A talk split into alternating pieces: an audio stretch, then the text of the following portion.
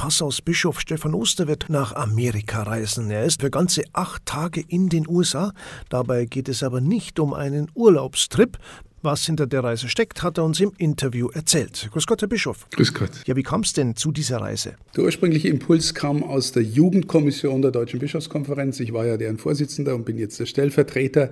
Und da gab es immer mal wieder den Impuls zu sagen, lass uns mal in Amerika jugendpastorale und berufungspastorale Initiativen anschauen. Und weil da passiert einiges, und zwar was anderes oder vielleicht auch mehr als bei uns.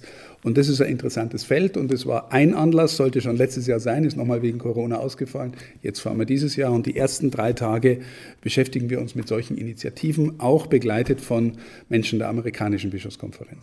Was erhoffen Sie sich und erreicht Kirche in den USA die jüngere Generation besser? Was ist Ihr Eindruck? Also meines Erachtens ist äh, die Jugendarbeit in den USA deutlich anders aufgestellt als bei uns. Wir haben ja ganz stark die, äh, unsere Jugendverbände, die auch ein starker Player sind in der Jugendpastoral.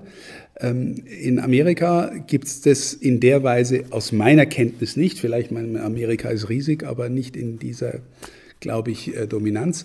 Es gibt viele andere Initiativen, die sich dann zu Bewegungen äh, zusammenfinden und die erreichen schon junge Menschen. Also äh, ich weiß zum Beispiel von den Fokusleuten, die wir ja auch in der Studentenpastoral mit dabei haben, die machen regelmäßig Kongresse mit 15.000 Menschen, also wo junge Menschen hinkommen und über den Glauben nachdenken und ihn miteinander feiern. Auch in den USA muss die katholische Kirche Konflikte aushalten. Wie nehmen Sie denn selbst die katholische Kirche dort wahr? Bin gespannt, äh, erst einmal hinzukommen. Beim letzten Besuch, wo ich war, habe ich eine sehr differenzierte Kirchenlandschaft äh, wahrgenommen auch akademisch. Also die akademische Theologie ist nochmal anders aufgestellt als bei uns. Es gibt auch ähm, die Universitäten oder Hochschulen sind anders äh, aufgestellt und deswegen auch insgesamt differenzierter in ihren theologischen Ausrichtungen. Die Kirche ist in ähnlichen Partikularismen irgendwie auch ähm, oft auch zerstritten.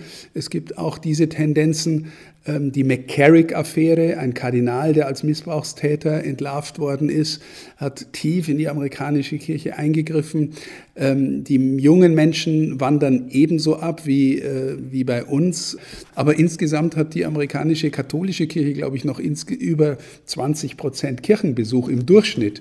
Äh, bei uns, wir sind jetzt zwischen 4 und 5 Prozent angekommen. Also das ist schon noch mal ganz schön viel. Da ist noch stärkere Identifikation, ich bin katholisch. Sie werden dort vor Ort einen Vortrag über Papst Benedikt XVI. bzw. Josef Ratzinger halten. Wie kommt es denn dazu und was werden Sie in Ihrem Vortrag behandeln?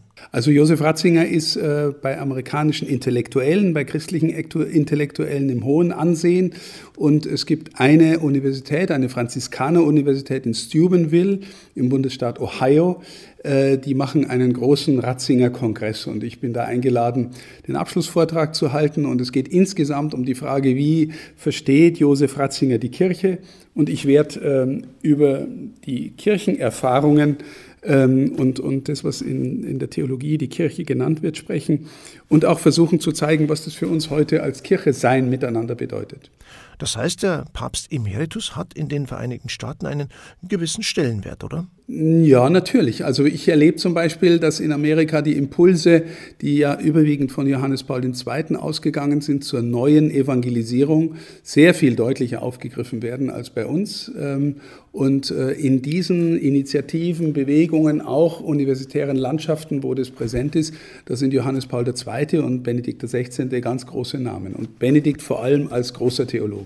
Herzlichen Dank für das Gespräch. Gerne. Gute Reise und viel Erfolg. Passaus Bischof Stefan Oster wird nach Amerika reisen. Uns hat er erzählt, was ihn und was er sich erwartet.